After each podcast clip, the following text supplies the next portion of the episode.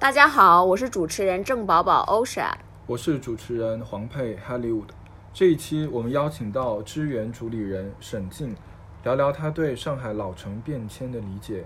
以及如何打造以茶为媒介的文化 IP。文化是什么？建筑是什么？哦，这就是创新。每一期都会邀请一位嘉宾来畅聊创新实践的故事。Hello，大家好，我是支援的主理人沈静。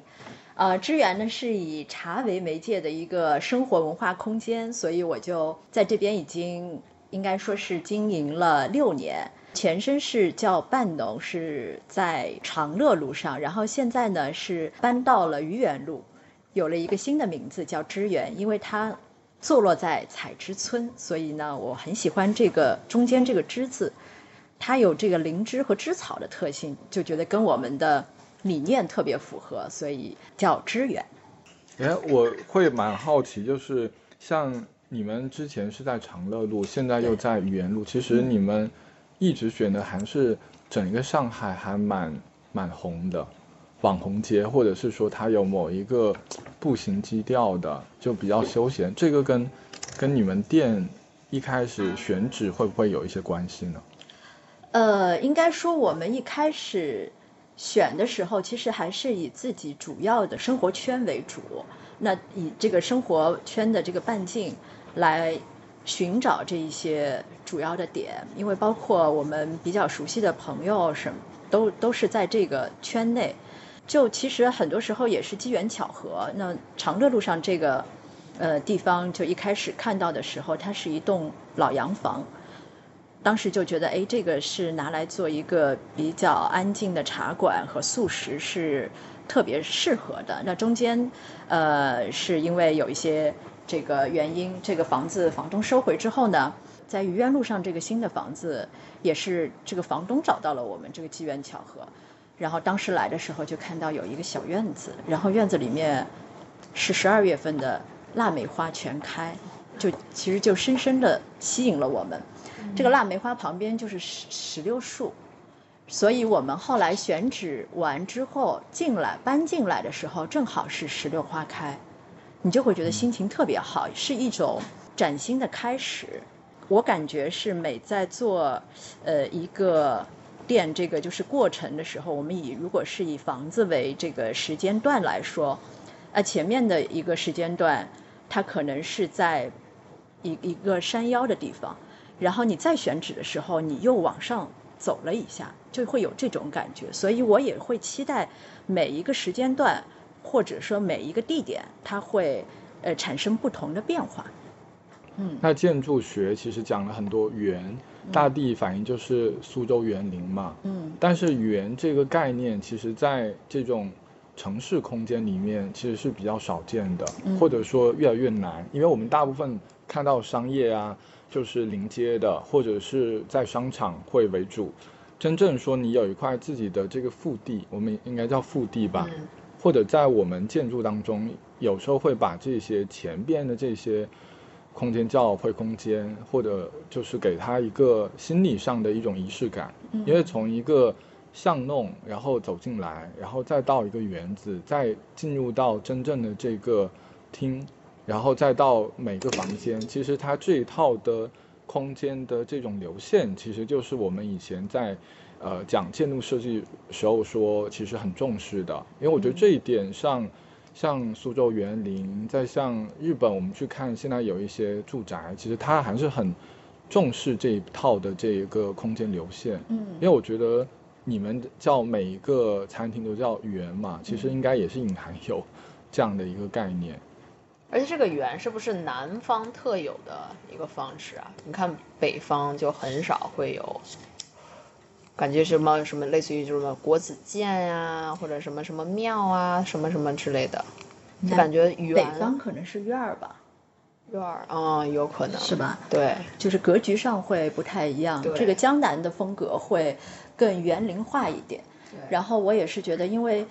我们现在生活的节奏也是很快，我们在打造这个空间的时候，也是希望说，你是让自己在这个地方是可以安静下来的。嗯，所以你在从外走到里面的时候，你会有一种呃心慢慢沉静下来。嗯，因为我们还是加入了很多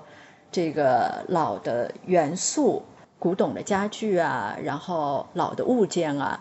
它其实这种新旧的对比，让你又一种回归。你其实对一些中国文化的理解上来说，园林你其实还是一种闲适的感觉。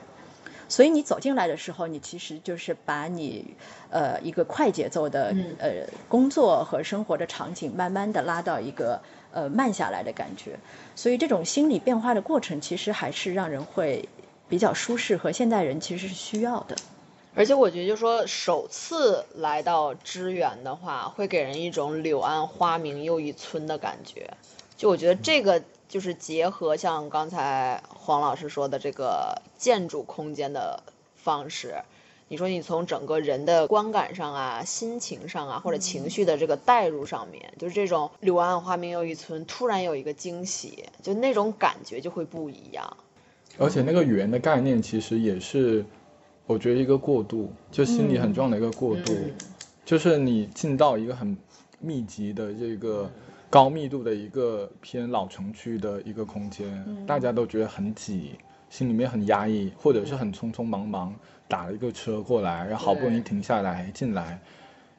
肯定想象当中是哎门一推开，马上就是那个餐厅，然后大家服务员来来往往来来往，这就是给人一种特别。来平静下来的感觉，但圆这个空间很好的缓和了这种情绪，而且让情绪有了一个转折，就一下子你就好像从一个很匆忙的环境，然后就心里面好像有一点喜悦，然后有一点放松下来。对。但这个你落到实体空间，就应该是有一些你在家和你在线上无法完全实现的一些功能。我觉得其实它也是功能，很功能性，但它又。精神层面的一些这种延伸，一种按摩的那种感觉，就是哎，让人一下可以被治愈的，可以舒缓。但你要这么着说吧，就我突然想说，就这个圆的概念，我之前是没想到啊，今天才提到。就我觉得说，你过了这个门，就有一种时间折叠，然后一个镜子出来，然后你就。用很多，假如说舞台上的方式去表达，就是你能在同一个空间里面能看到虚和实的这种感觉。嗯，就是说，假如说像在支援里面，对吧？平时营业的时候，那夫人肯定也不会穿我们现在这种哎套头衫啊、牛仔裤，对吧？还是会把带入一些旗袍，很对，很典雅端庄的江南女性的一些服饰。嗯，那这个其实我觉得作为不管是。客人去看空间，还是说空间的主理人去看客人，就是有一种你在同一个维度里面，但是又虚实一体，然后又新旧一体的这种感觉。然后那所有的这些发生，它都是因为你经过了那个圆的门，经过了这个园子，然后它才能出来，对吧？然后我就觉得这样子的概念应该也会能折射到菜品上。我们有茶，有餐饮，对，然后其实还是会以我们相对来说比较熟悉的这个江南口味为主。呃，一个是自己比较熟悉，然后也是从小会哎，就是有长辈的这个熏陶，那你会觉得有一些东西，什么东西你吃下去你是感动的。因为它有可能是花时间，并不是说我轻而易举就可以做出来的。因为你花了时间，你就呃，对你小时候的记忆就是一定是长辈对你有爱，所以我愿意花这个时间来给你这么多这个工序来做出来。所以这个东西我也是想传递的。第二个呢，也是你一方水土养一方人，那你在这个当地就是还是这个。呃，江浙附近的这一些食材，你来选取、来制作、来呃饮食，它是对你的身体是有益处的。我们其实中国传统的文化还是讲究一个呃和和平衡，那所以很多呃在食材的选取和搭配里面，你不会说我只讲究口味上的刺激。只是做一些奇特的创新，你还会去研究一下它的依据，它为什么这么搭配？它这个搭配出来是有益身体的，并不是说只是口感上的一些刺激。那假如说在这个食材的颜色上面，你们也会去有对对对，考量吗？食材上面就是因为你呃任何的食物，你还是会想通过色香味给你一个完全的这个通感的体验，那你才会是一个比较完整的这个美食。你选取的东西一定是自然产生的颜色。明白。哎，那假如说在吃饭呀、或者喝茶的过程当中，你们在选择音乐会有什么特定的一些考量吗？我们现在还是选用一些呃接近自然声响的，然后没有人声的这些背景音乐，觉得比较跟环境搭，然后也不会影响到朋友之间聊天。明白。因为我正好想到，我前两天在这里吃的有一个甜点，嗯，呃我忘了那个是什么，像一朵花形状那个甜点。啥颜色的？对，那个是山药糕，我感觉你们出品的一些东西，它有时候甚至会略略可以去带一些苦味。对，因为它里面放了桂花儿，然后它这个干桂花里面会有一点点苦味。哦，这个我不知道哎。对它，但是苦会对肝好。生活阅历不一样的时候，你对味感也的接受度也是不一样。然后或者你的心情不同的时候，你每个时间段你偏向的口味也是不一样。而且我觉得我分享一个我特别就是很明明显的一个改变，就以前吧，我只喝绿茶，然后就是因为就会觉得说，哎，绿茶它味道比较清爽清凉，但后来慢慢你知道一些这种茶叶的知识和人体的一些健康的知识以后呢，你就会知道说啊，绿茶它虽然比较清香，但是它其实比较偏寒，对吧？它就适合早上。呃，对，然后那就是要么就是早上喝，要么就是说你不要过量去饮。但是很多这种饮食方面的这种常识性的东西，在之前年少的时候其实是不知道的，然后你就不会选择。而且我发觉有时候朋友过来啊，就一定要提说啊、少盐、少糖、少少少油。对，经常应该，我觉得你们很多客人也都会有这样的要求，是吧？对对对，呃就反正最近也是给一个朋友做了一款蛋糕，它就是糖尿病给老人吃，那我就会避免掉淀粉，然后糖是会选用木糖醇，然后还会降低糖，因为这个我也是呃有过尝试，那我就去做了给。这个血糖高的朋友有尝过，那他自己也会吃完以后测血糖，用这个试试来看升糖量高不高，那这个产品做出来是不是可以去给这些有特殊需求的人？对，我也很好奇，就想问一下，就是说，来支援的一些人是有很多是年轻人嘛？我我暂且把年轻人定义成，比如说九零后、九五后这这一波人。呃，会有一部分，哦，但也不是主体。但现在的年龄段可能，嗯，在三十五到四十五之间，哦，这个可能年龄段会多一点。感觉三十五之后，就人稍微活清醒一些了，要回归到本源本质了。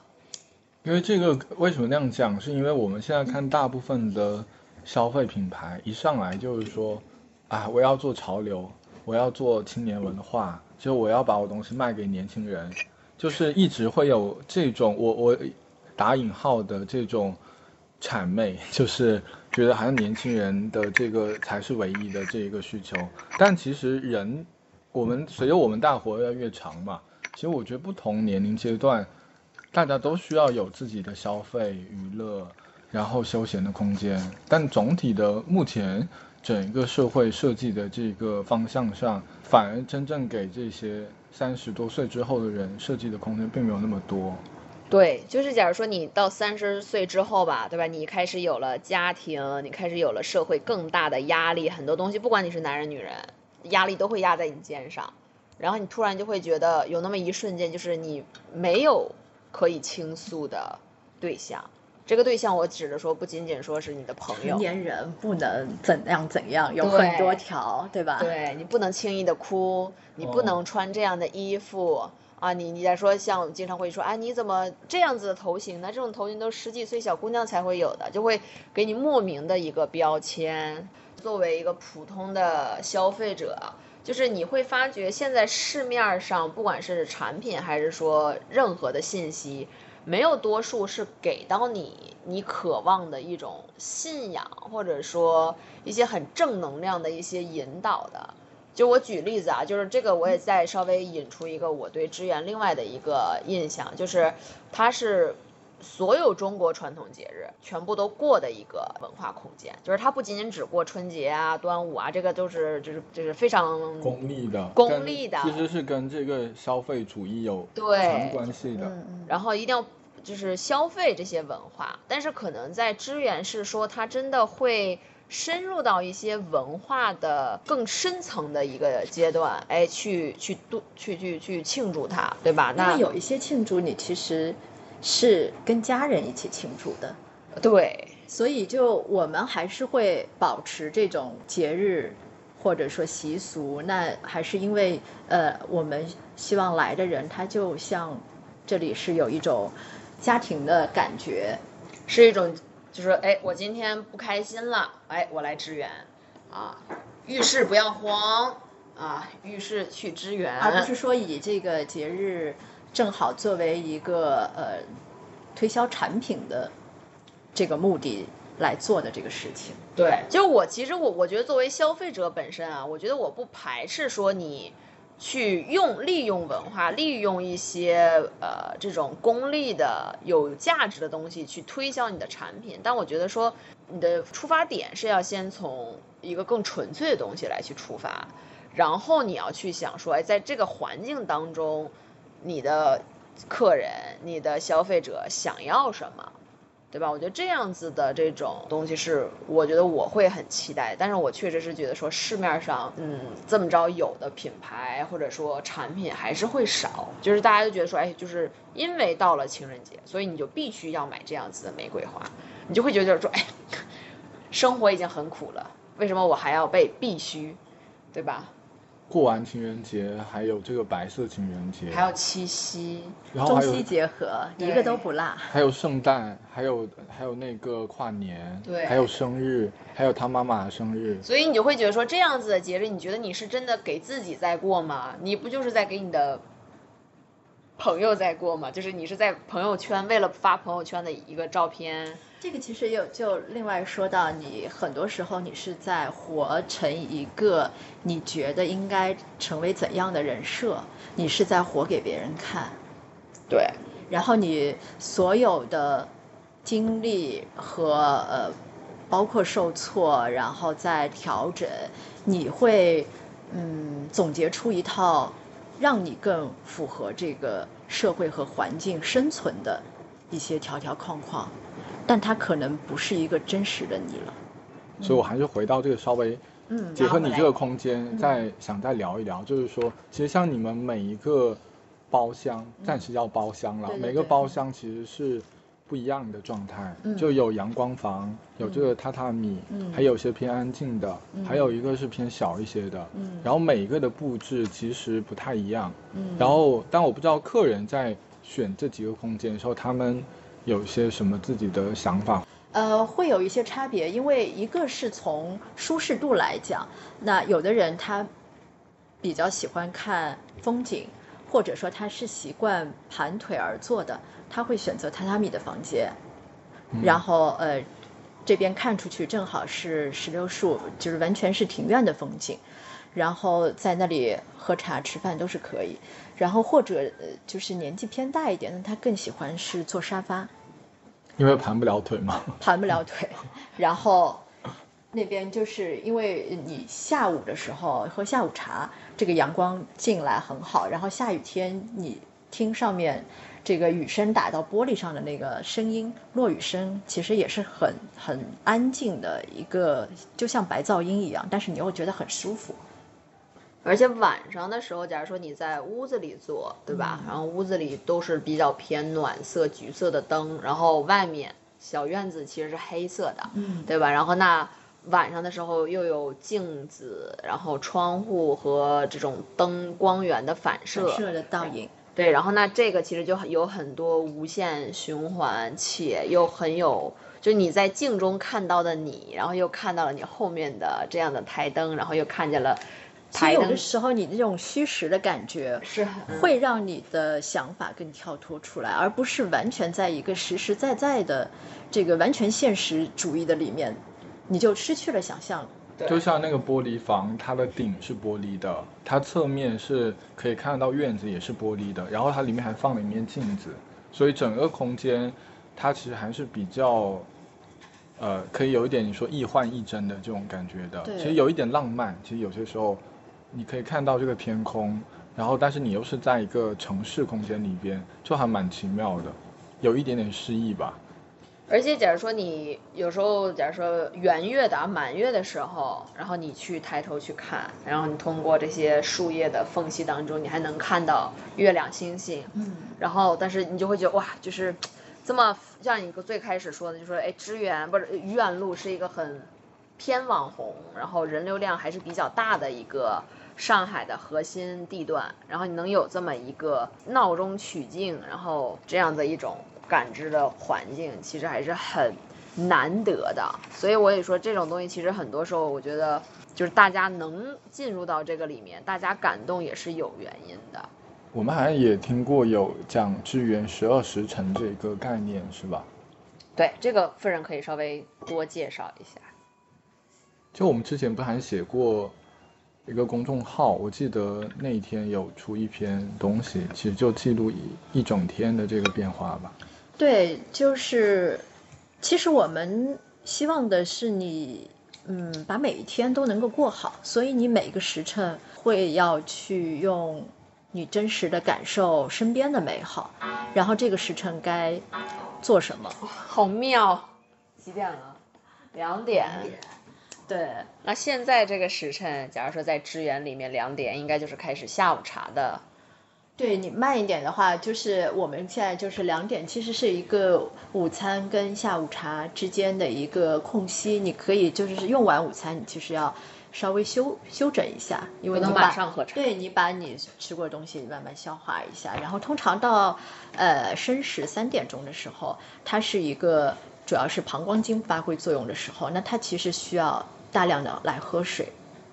然后这个时候你其实来喝茶是特别好的。哦，所以下午茶就是指的不只是吃甜点，而是要多补水。就我作为北京人啊，我觉得就特别，我希望是给上海的一些来一个这个洗白白呀，或者叫什么，就是很多人会觉得说，哎，上海生活过于小资，资而且这个小资其实是一个比较偏。不是说完全褒义啊，肯定还是会有一些指代性，就说哎，你太过于享受生活，你你你为什么不在你的岗位上啊埋头苦干，一直开会？那反而我会觉得说，可能如果像刚才你说，就说你有了一方面对于身体方面的考量，你下午绅士你就应该多喝茶，然后多说话，对吧？然后那你把整个的一个状态调整过来，就是给出去下午茶找到了一个特别合理且充满中国人和中国文化特性的一个全新的定义。就我觉得这个确实是很好的。而且我觉得还有一点是说，很多客人如果来，他虽然他还是在聊工作下午，但是他整个人的一个状态就是他稍微静下来了。对，对吧？那我觉得这个静，其实有时候你在同样去看，因为现在市面上有很多很很快消费的这种茶饮品牌，就是你真的觉得那样子的茶你喝了，你喝的是茶吗？对吧？你真的因为了那一杯茶，你静下来十五分钟吗？你反而是说，来，我们下去买个茶，我们继续再讨论。你就没有真正的说有茶本身应该有的这种针对于你的健康考量，针对于你整个人的一个状态和能量交换和起伏的这种这种状态。我们现在正在录播课，这个地方就是那个支援一个大厅，然后这个大厅里面有很多书，嗯。有三个柜子，对，有一些呃朋友他会专程是为了看这里的书来，因为有一些书你是外面买不到，或者已经绝版了。嗯，我看像这边一些就是关于明清的这些这些图书会会比较少了，然后这个许巍书画的，基本上也是很多人喜欢，可能也不太会全套去购买，所以就为什么不会全套去购买呢？因为贵吗？对，好，要可以问一下多少钱吗？我也不知道了，因为啊但是这个书确实是比较大。因为我自己也在这边放了一本书，那本书也要一千多，所以其他书肯定也是好几千的。现在你要买的话，对，有一些书你现在不是很好找，这个因为都是可能也是慢慢的积累。因为我们就看到有明清宫廷家具，但我个人最喜欢的，故宫隐藏，嗯，我个人最喜欢应该是这个清风徐来，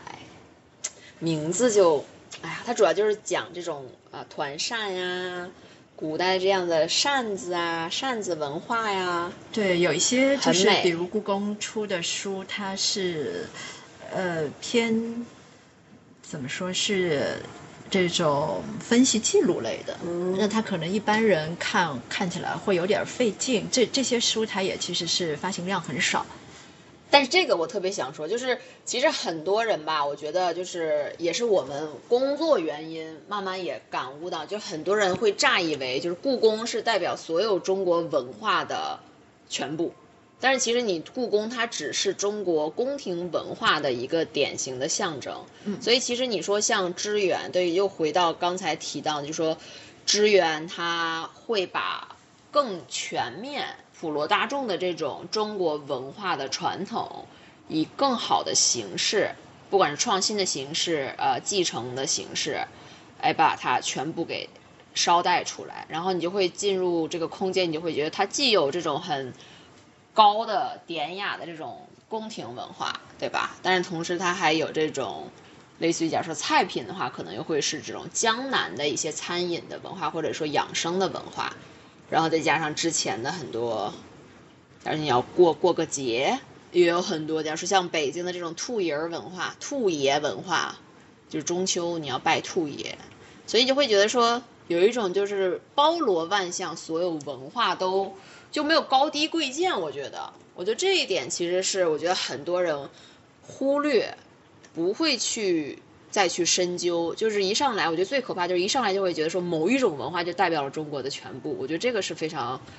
危险的，对，非常局限，非常狭隘了。就像现在很多人一说到传统文化，就要说我们一定要找非遗的来合作，其实也不见得一定要非遗嘛。就我们很多日常中的这种大众文化，然后乡村的很多东西，其实它哪怕目前没有被认证，但它也是很值得你去记录。而且生活化的东西就特别好。就是我每次来客人的时候，我其实很愿意跟他们交流，说，哎，到了节日你们。呃，是怎么过的？或者说你们家里或者有一些什么风俗习惯吗？因为我觉得，嗯，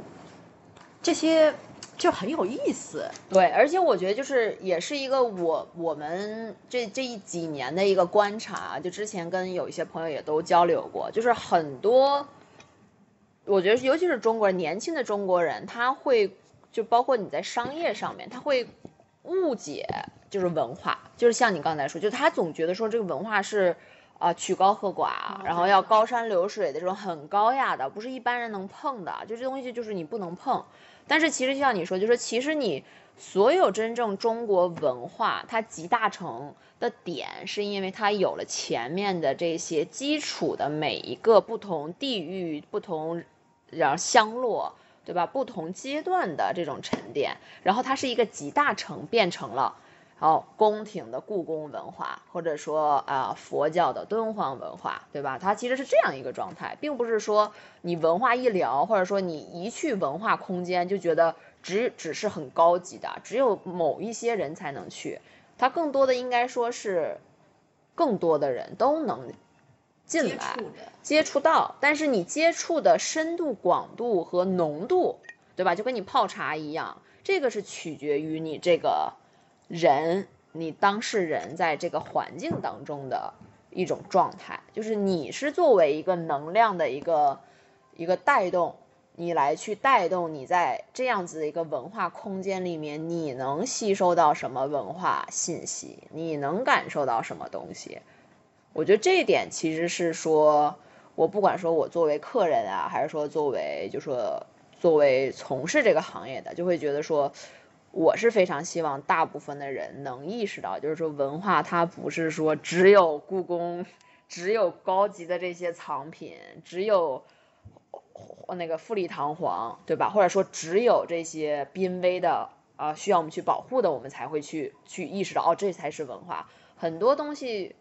很可爱的一些方式，对吧？那我觉得这个文化它它面会很广，就不要特别狭义的去理解文化。因为我觉得就是我们对文化的学习、研究、了解，应该是多方位的。然后最终它其实还是，呃，你不是说专门去做某一项研究的话，那其实这些东西最后还是结合到你的生活里的。然后你的生活态度和方式，就是你的一个价值观。因为我之前给那个一个报社写过一篇文章，是在讲这个新的中国建筑嘛。其实最后面我写到最后面，会感觉有一个很核心的思想。其实我们现在讲的，呃，中国当代的这种建筑设计，它应该还是回到中国文化的那个语境里，就是它要讲天地人，然后这三个要素呢，其实。它不是一个说谁大谁小的一个关系，天地人其实它可以互相转化的，就是你说你一味的去满足你个人人的这个欲望，你去破坏这个呃地方，去破坏这个生态，或者你就是要跟这个所谓的适当对抗，这个不见得是我们一个文化特别去主张的，它应该是一个互相呃。互相作用的一个关系吧，我理解。所以其实回到我们去做很多事情，其实也是满足一个，呃，这个当下的人的一种生活方式。然后回到最终还是回到每个人，可能每个客户来，呃，这边吃东西或者他喝茶，他的这个习性也不一样。对。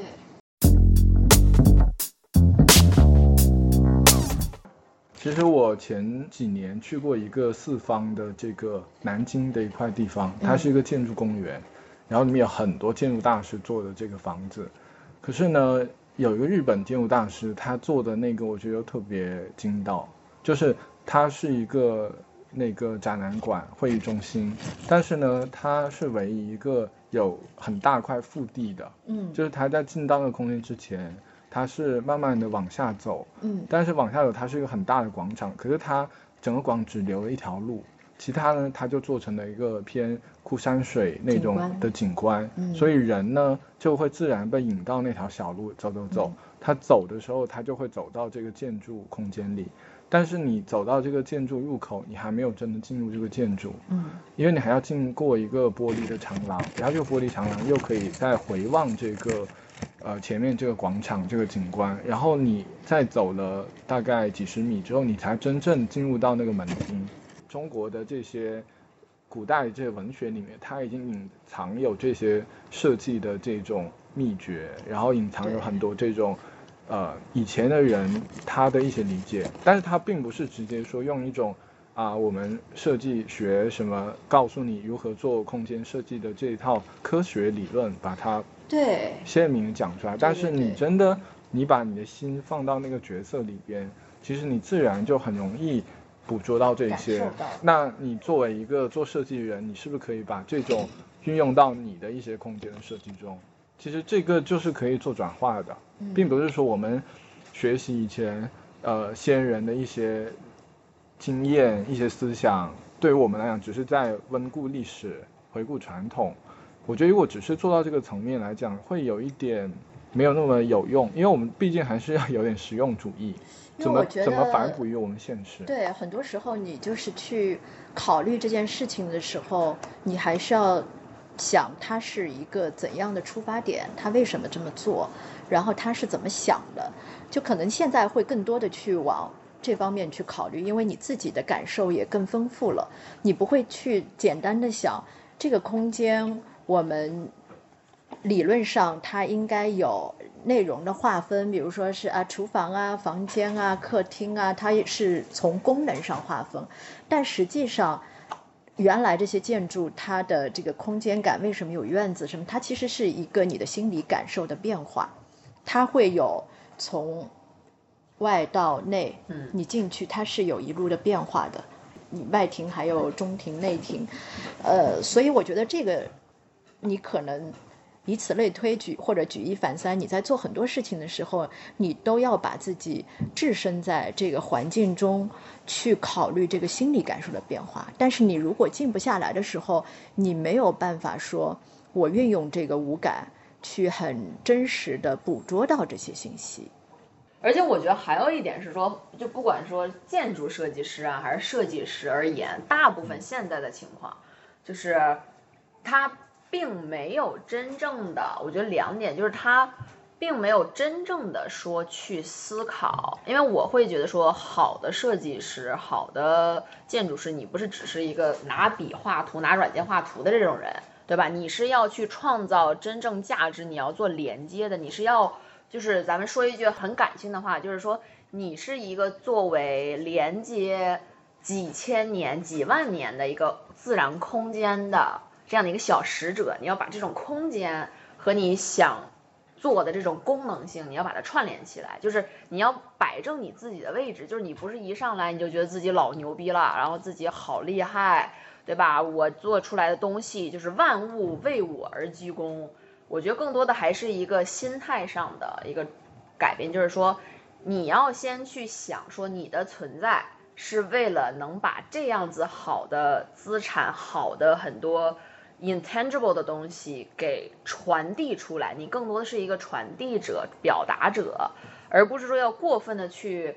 就把自己放在一个顶尖儿上，说，哎，我要去展示我自己有多牛逼。我觉得这个其实是一个很核心的。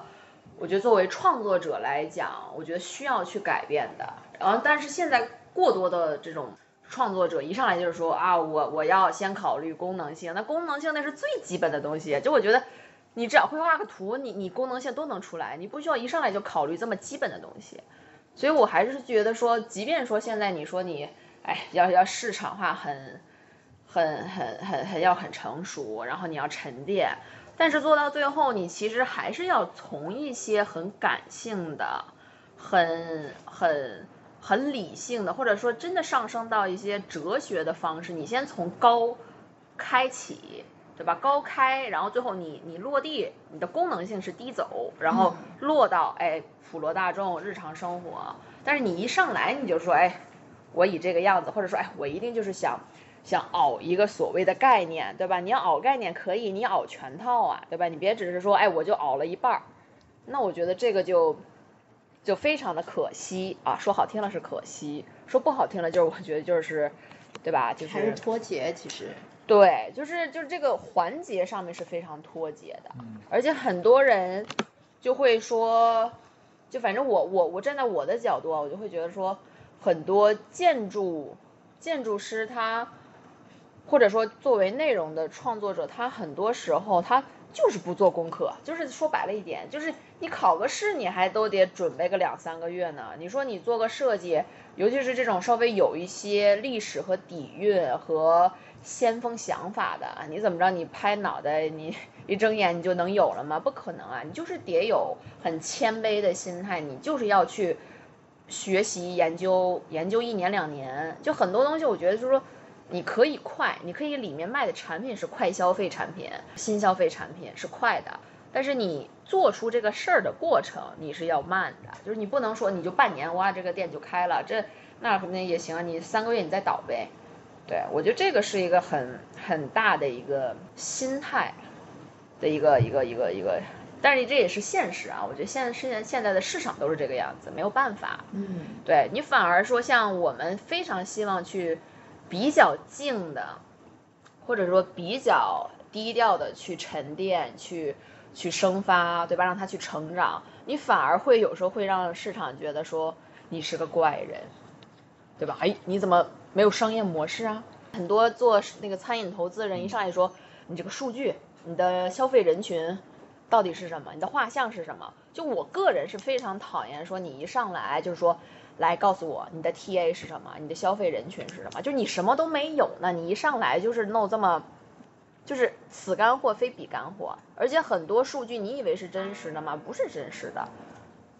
嗯，这个是我最近突然间明白有一点，就是当时去日本东京的时候去的那个鸟屋书店，然后那个鸟屋书店它在里边有一家酒吧餐厅，然后那家酒吧餐厅呢，它是放了很多这种老的时尚杂志，就几十年前的日本的时尚杂志，还有一些黑胶的唱片。再另外，就它的所有的椅子、沙发都是意大利的，然后都会做的比较矮，因为他们整一个餐厅的定位就是希望给这个附近社区，因为在代官山嘛，代官山那些人，呃，那些居民们提供一个休闲和消费的一个场所，而且他那边人就是日本的一些中产，但他们应该都已经退休了，有时间慢下来去享受以前的一些。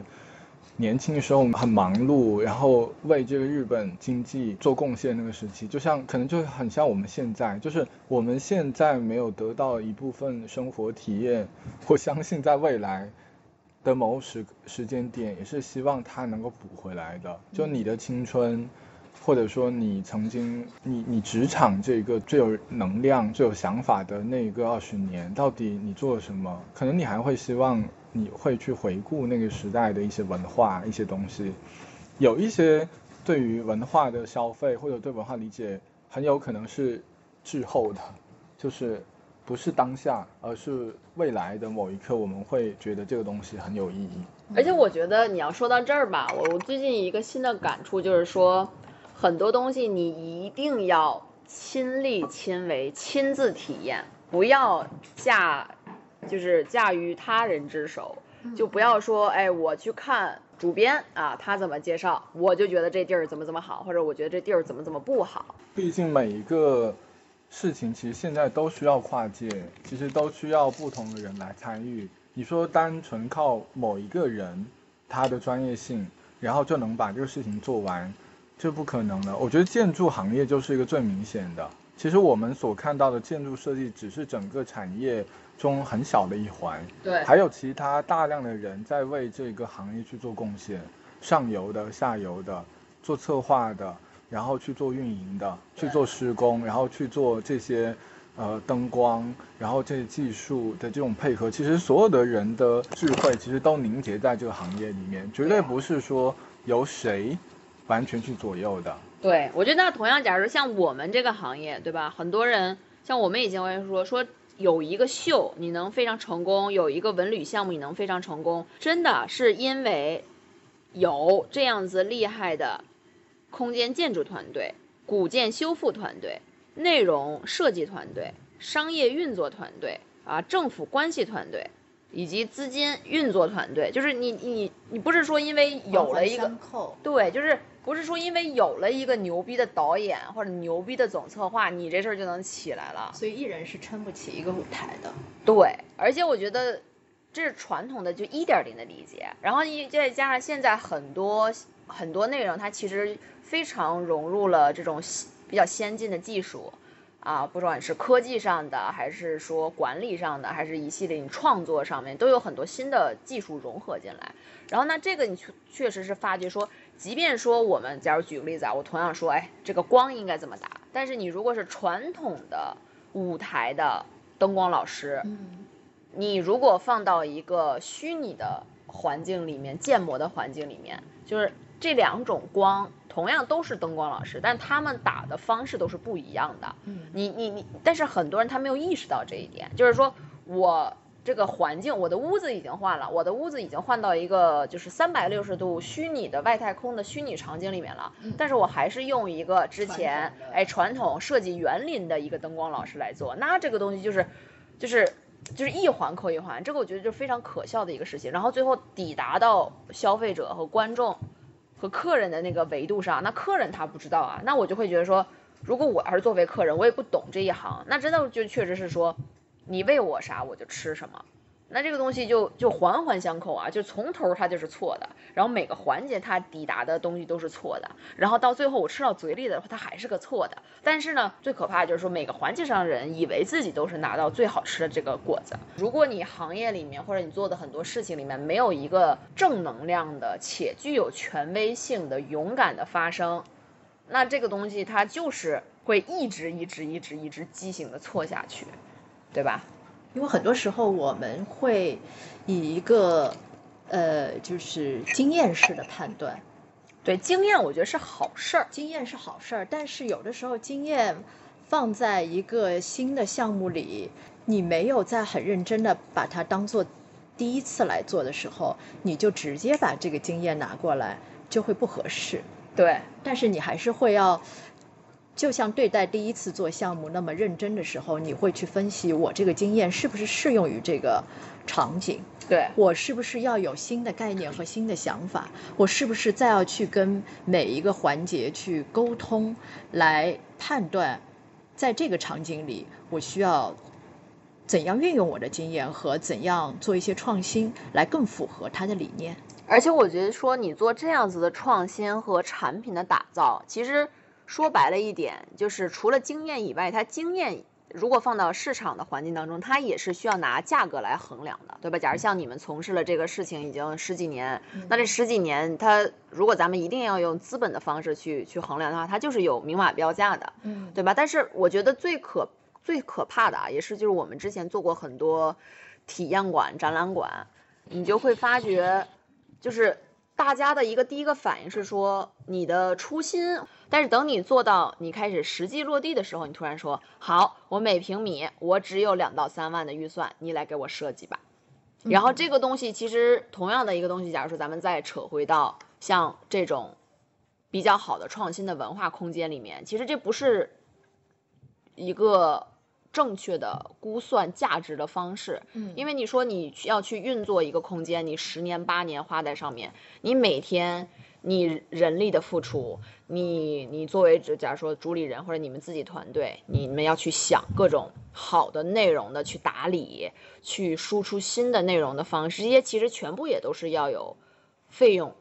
的产生的。然后如果你们再稍微呃更期待一些跟其他外部的团队来合作的话，其实每一个环节上大家都有价值和创意的输出。那这个东西如果一定要再去衡量的话，其实它每就是咱们换到这种传统的建筑工业的估算里面，就是它每一平方米的价值远远超过于两到三万。嗯，所以你不能说你一上来你就是以一个最低的要求去做，但是你的心是想，哎，我要一个啊，这个这个星空，对吧？星海，我要一个宇宙星河。这个我觉得有时候也是一个很矛盾，但是又很现实，但是又很无奈的事情。现在很多其实还是愿意为你的创意和想法买单的，真的很少。他会为把，零，他会愿意就是眼见为实的这个东西，对愿意去买单，对吧？你做出来一个食物，它只是给你估算一个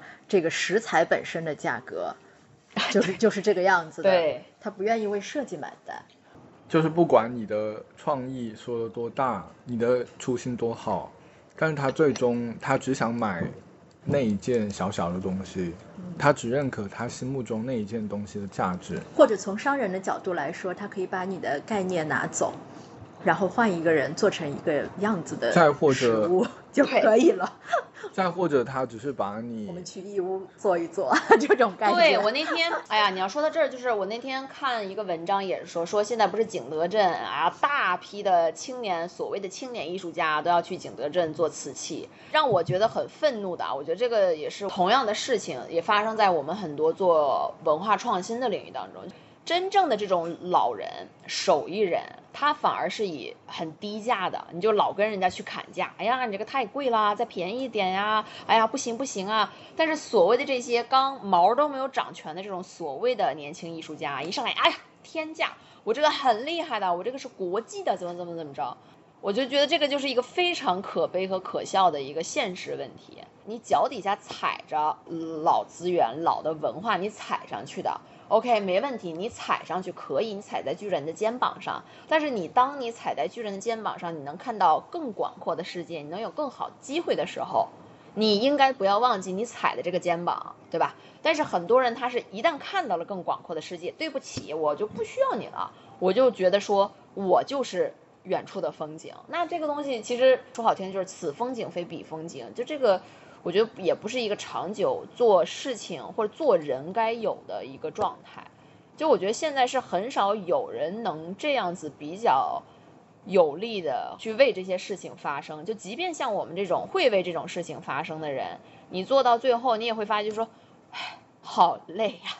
对吧？我昨天还在跟朋友聊，我们喝茶嘛，我就在聊，我就说，哎，其实你对自己的嗯人生判定是否成功，这个就是挺难的，因为你在每个阶段，你是说你这个你原来期望做一件什么事情，或者呃做某一个角色做做成了，还是说把某一件事情做成了，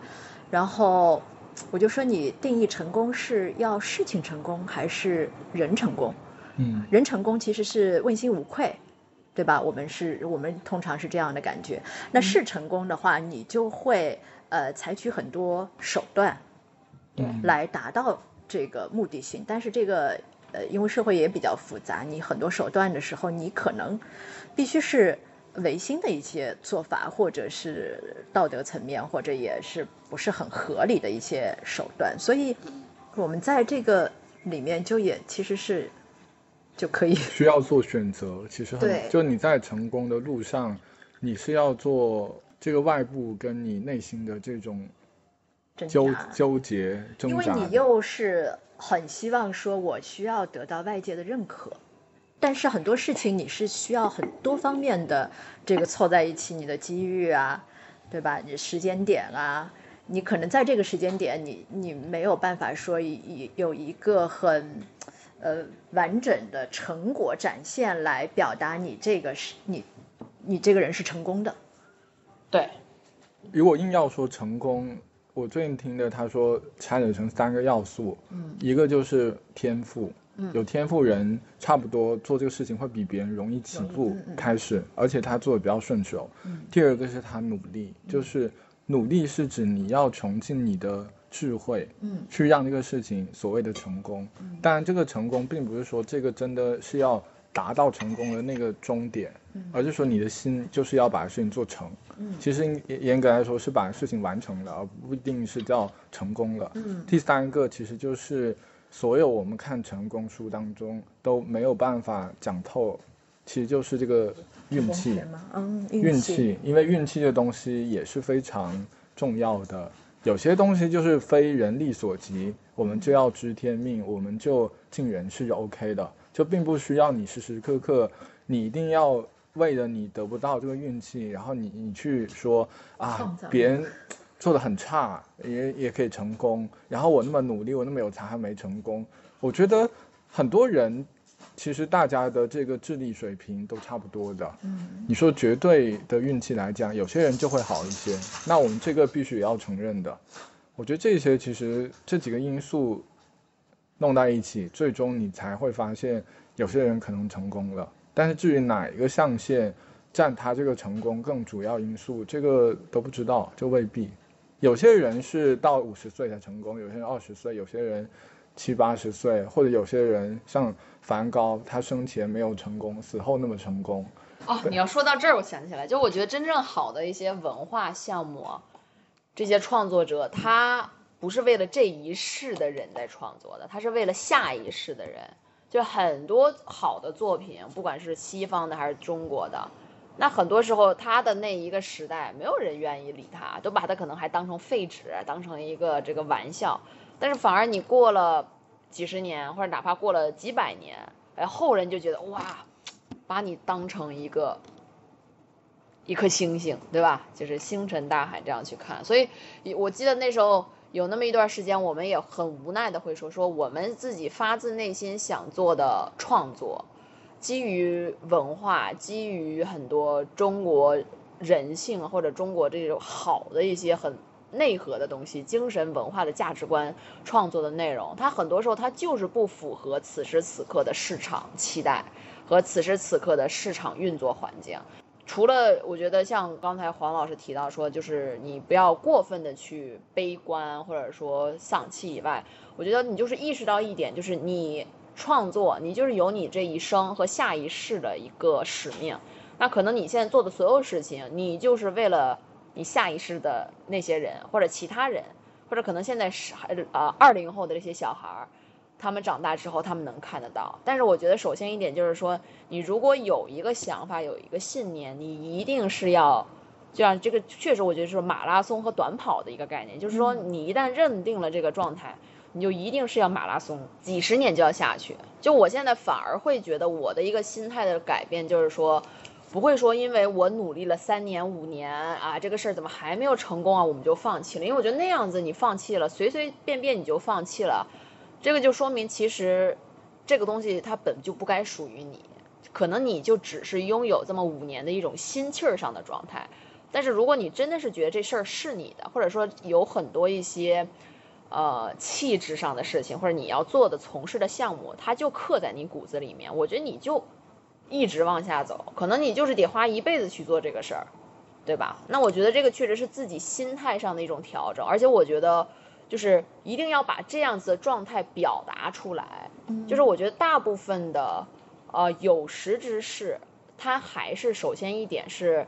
当他听到你是这样子一种想法和你这样子一种创作的呃初心和基调的时候。他会有不同的一种心态上的改变，就他会更有共鸣跟你，嗯，所以我也觉得说，很多时候就并不是说你要闭门造车或者闭门做菜，对吧？你还是要把你想表达的东西，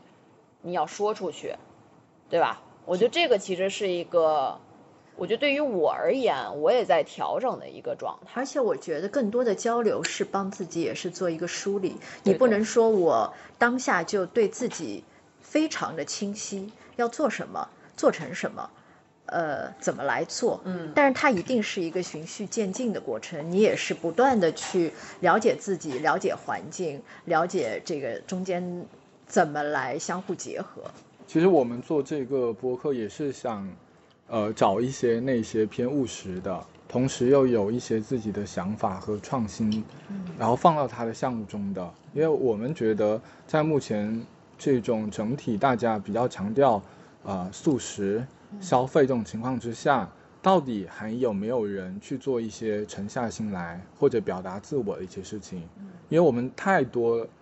呃，时候会听到说，哎，没有人读书了，没有人去做一些，呃，长期回报的事情。我觉得这个只是媒体在这个对外输出收的其中一种声音，但不代表全世界，或者至少说我们中国。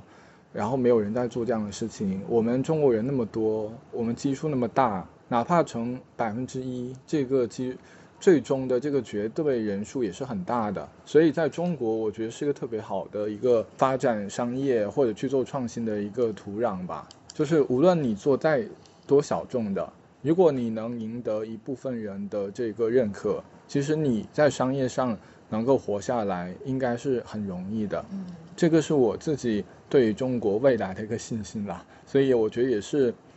我们突然间说到要做这档播客的一个很重要的一个时代的一个背景吧。嗯，可能放到前几年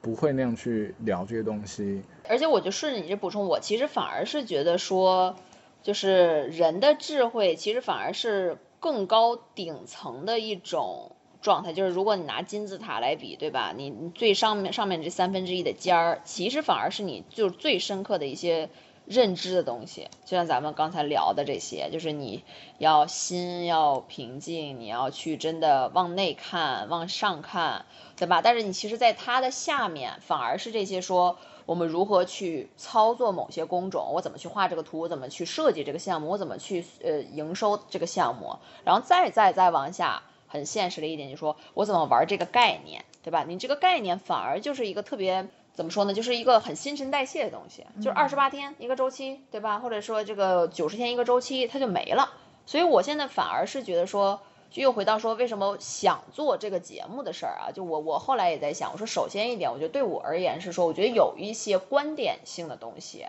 一定是要被更多的人听到，而且一定要有人敢去表达，就不是说那种。特别直接、特别锋芒毕露、带刺儿的，然后什么你都去说的表达，但是很多时候是要把一些比较正能量的方式，就是就是说句说句现在好听的话，就说如果你会说，那你就多说几句，对吧？很多东西你还是得去说，而且就像你说刚才提到说你做文化或者你做一些很多创新的事情，就是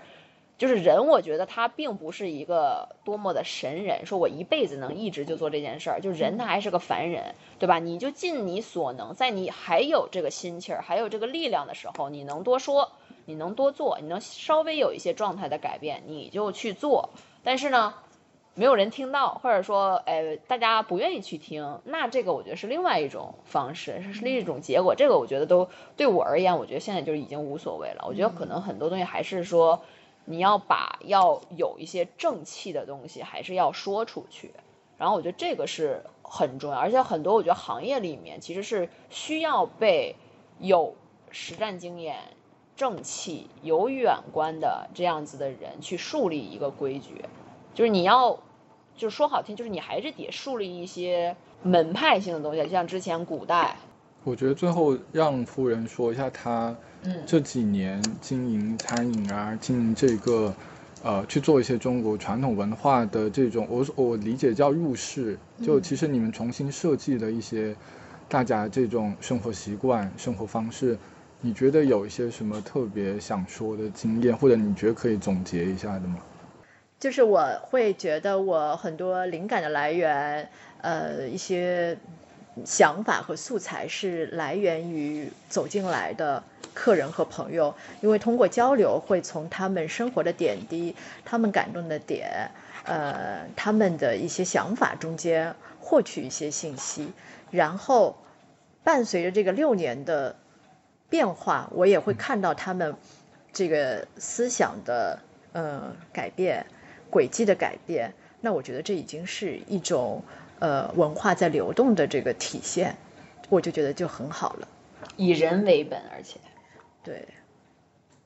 反正我觉得最后创新吧，就创新需要有人去传承，就文化也是，就是要有人去做。我觉得你们其实就是一个这样一个角色，我觉得会特别好。而且今天聊了很多，就是把这个时空的概念，其实跟这个餐饮，跟这个传统文化，其实都做了一定的结合。我觉得可能目前大家真正去聊这种概念来讲，设计师会比较少会去注意到这个，更多还是停留在一个功能上。